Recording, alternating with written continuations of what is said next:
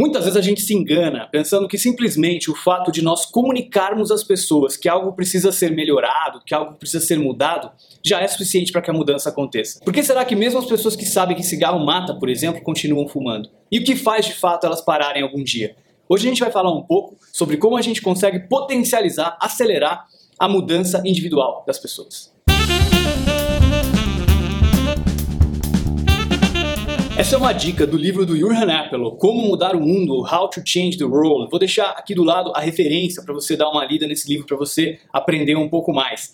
E ele ensina pra gente que é o seguinte, a mudança, ela tem que acontecer em quatro níveis. Quando você quer mudar alguma coisa, você tem que pensar na mudança sistêmica, na mudança de ambiente, na mudança dos indivíduos e dos relacionamentos entre os indivíduos. Hoje nós vamos falar um pouquinho sobre como funciona a questão da mudança individual. E para isso tem um modelo que nos ajuda a pensarmos em todos os aspectos da mudança, que é o modelo ADKAR.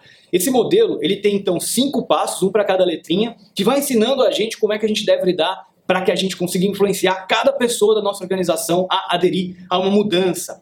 Então, olha só, o modelo ADKAR, uma das coisas mais interessantes é que ele nos diz que não basta avisarmos as pessoas para que elas mudem. Por exemplo, um gerente de desenvolvimento de software entra na sala dos desenvolvedores da equipe técnica e diz o seguinte: pessoal, nós estamos com muitos defeitos, precisamos reduzir os defeitos. E ele então vai embora e ele acredita que o simples fato de ele ter avisado já foi suficiente para que as pessoas comecem a mudar. Triste engano, porque na realidade, simplesmente o fato de termos awareness, conhecimento, que é o A do Adkar, né, de nós sabermos, estarmos cientes de um problema, não é suficiente para que a gente de fato mude. É como você dizer, por exemplo, uma pessoa que fuma que cigarro mata. O simples fato de ela saber que cigarro mata não vai fazer ela parar de fumar. É como você dizer para uma pessoa que se alimenta muito mal que comer, por exemplo, muita gordura faz mal. Isso não vai ser suficiente para que ela deixe de comer muita gordura. Mas se essa pessoa for ao médico e o médico dizer para ela o seguinte, olha, ou você muda de comportamento e começa a se alimentar melhor, ou você tem três meses de vida, ou você para de fumar, ou você tem três meses de vida, dois meses de vida, provavelmente aquela pessoa vai sim mudar de comportamento, porque agora isso se tornou uma questão importante para ela, uma questão urgente. Então, o primeiro A do, do ADKAR é a questão de awareness. Sim, a pessoa tem que saber que ela precisa mudar. Precisa saber que gordura faz mal, precisa saber que, que ela precisa parar de comer gordura. Mas ela também tem que desejar parar de comer gordura. Isso é se tornar algo urgente para ela, se tornar algo que ela quer realmente que aconteça, que conecta com algum tipo de motivador intrínseco dela. Depois, ela precisa ter o knowledge, precisa ter o conhecimento. Legal. Eu quero começar a comer melhor, por exemplo. Já me convenci, mas o que eu devo comer? Que eu não devo comer? Que tipos de alimentos são saudáveis? Que tipo de alimentos tem baixo teor de gordura? Né? Como é que eu ganho conhecimento de como é que eu faço para mudar? Como é que eu paro de fumar? Que tipo de recurso eu tenho para me ajudar com o que eu preciso fazer, para me ajudar nesse processo de mudança? Daí depois, a gente tem que ter habilidade, que é o A de ability. Então a gente também tem que saber como é que a gente pratica isso.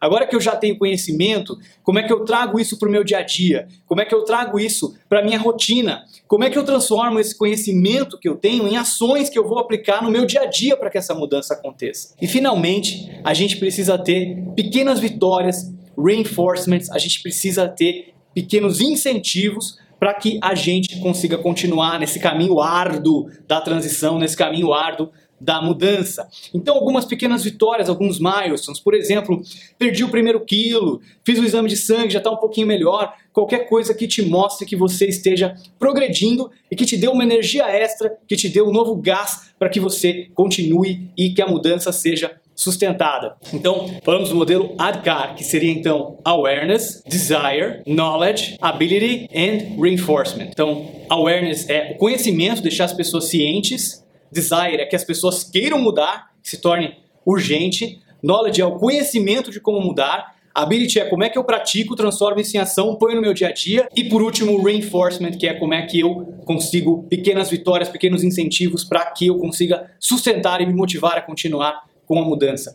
Eu espero que essa dica te ajude a conseguir influenciar melhor as pessoas a mudarem de comportamento para melhor na sua organização. Deixa o seu comentário, conta sobre como estão as iniciativas de, de mudança na sua empresa, se você já sentiu essa dificuldade de influenciar para que as pessoas mudem de comportamento, adotem uma nova tecnologia, mudem algum processo na sua empresa e pensa como você pode utilizar o modelo ADKAR para te ajudar nas próximas transições, nos próximos projetos de mudança que você tiver. Espero que você tenha gostado desse episódio. Não esquece de deixar o seu like aqui no vídeo se você estiver vendo no YouTube, de deixar o seu review também no podcast do iTunes e para saber mais sobre isso, visite o meu site andrefaria.com. Um abraço e até o próximo episódio.